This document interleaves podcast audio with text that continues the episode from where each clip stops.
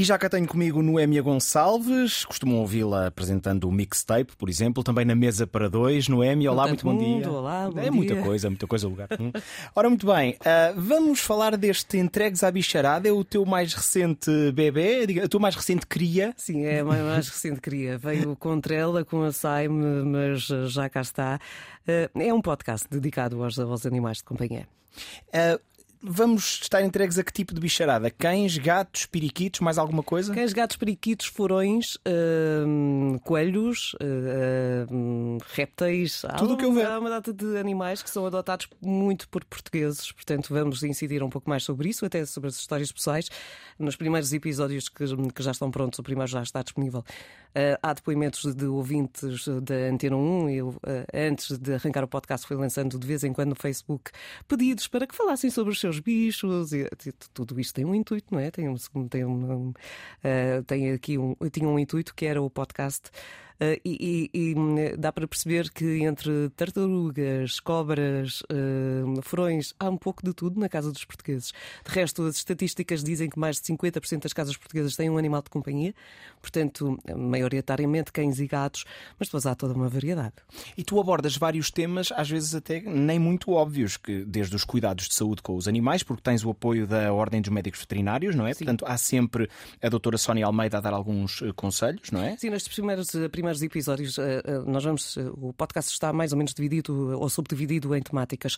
O, o, o primeiro episódio foi dedicado à integração dos animais em casa, portanto, e normalmente é numa fase bebê que exige muito dos, dos donos ou dos cuidadores, pela paciência, por uma série de coisas, mas depois há o outro lado, ao lado dos animais geriátricos, ou seja, com os animais mais velhos.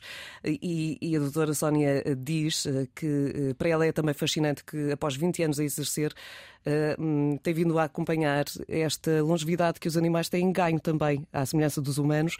Eles duram cada vez mais anos, o que quer dizer que nós, como uh, pessoas que adotamos animais, temos que estar também preparados para isso, para os cuidados que eles exigem quando ficam mais velhinhos, uh, com os problemas de saúde que eles também têm, que são próprios da idade, portanto, e como lidar com isso. E a própria questão também de se acabarem por tornar membros da nossa família, até porque família. convivem cada vez mais. Sim. Quem tem animais sabe disto perfeitamente, eu também tenho, também tens e, e tiveste. Uh, aliás, há um tema importante num dos episódios que tem a ver com o luto uh, uh, quando perdes um animal de estimação. Aconteceu recentemente contigo com a, com a tua Sasha, Sim. não foi? Um, como, é, como é que geriste as emoções no que diz respeito a falar de uma coisa desta? É complicado e, e foi complicado. Se calhar até a minha surpresa foi que para a doutora foi um pouco mais complicado do que para mim. Um, provavelmente porque eu já tinha em mente que ia abordar aquele assunto e, e ela de repente ficou Surpreendida. uh, assim um bocadinho surpreendida. Uh, ainda, uh, ainda é um assunto tratado ao de leve, mas prometemos e vamos fazê-lo lá mais para a frente, abordar com mais detalhes. Cada, com os animais e com as pessoas, cada um faz o, faz o luto à sua maneira, portanto, e nenhum luto é igual ao outro. Mas uh, há que cada vez mais em sociedade valorizar aquilo que as pessoas perdem, sentem quando perdem um animal de companhia. Porque muitas vezes é a sua única companhia, ou é uh, o seu mais que tudo.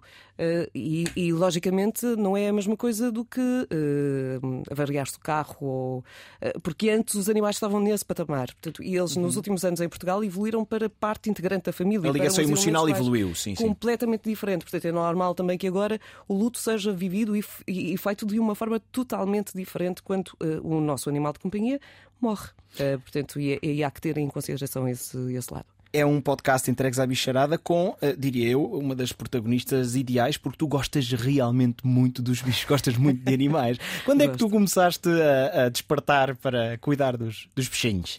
Na Madeira? Bichinhos. Eu vivi com bichinhos a minha vida toda, portanto, uh, eu, cresci com cães, nós tínhamos por hábito lá em casa cada criança ter um cão. O meu irmão tinha o cão dele, eu uh, há um ano, com um ano e pouco, tive o meu, o meu Jolie, foi o primeiro cão. portanto, existiam mais cães em casa, mas aquele era o meu. Havia um sempre atribuído a uma criança. Eu fiz isso quando a Maria nasceu, com o Jackie, e, e, portanto foi, era um pouco aquela coisa de este é o teu companheiro para os primeiros anos de vida, uh, trata bem dele.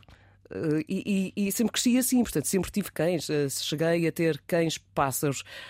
Um, que é o que eu tive em simultâneo? Peixes, pássaros, cães. Depois tive uma husky que a minha mãe queria muito porque estava abandonada ao pé de um supermercado e ela deu três dias. E depois, a última vez que fui às compras com ela, ela já trouxe o husky, uma trela, uma taça para a comida, outra para a água. E uh, estávamos perto da Páscoa e a husky era um ovinho da Páscoa e trazia surpresas. Quatro surpresas que nasceram lá em casa. Uma ninhada inteira, portanto. Portanto, a casa de repente tinha três cães, passou a ter quatro mais três. Era assim uma coisa, sempre foi assim, a casa, as, as casas onde eu estive. Portanto, um, tive também uma coisa absolutamente extraordinária que ofereceram à minha filha uh, e acharam lindo oferecer-lhe um hamster, uh, que é um animal que eu suportei. Uh, Fazia-me companhia. Sim, porque uh, uh, nas horas em que a criança estava acordada, o hamster estava a dormir. Portanto, o hamster passava a ver a noite comigo a ver televisão, andar-me assim no pescoço. Ah, eu andava com o hamster de um lado para o outro, mas cães é, cães é o meu animal. Até porque talvez seja dos animais eh, aquele que se ama, ama mais os donos do que a si próprio. Há um bocadinho essa noção. Estas são algumas das histórias que tu tens para partilhar e pedes agora que as pessoas também partilhem contigo. Portanto, tem jeito de conclusão. Se tem histórias sobre animais de estimação, envie para noemia.concalvos.rtp.pt. É isto? Ou pode, sim, ou podem entrar uh, através do Messenger no meu Facebook, é um perfil aberto, portanto já toda a gente sabe isso. Gravem as vossas mensagens, mandem essencialmente mensagens de voz, porque é sempre muito mais giro ter o lado emotivo ligado aos animais e as histórias que se contam e os nomes, a forma como se encontram nomes para animais. Uh, num de, destes episódios há uma história de um frão que é absolutamente extraordinária, porque a pessoa é fascinada pelo frão e, e nota-se que eu estou ali a tentar perceber, mas porquê? Exato. mas, mas, mas percebe-se.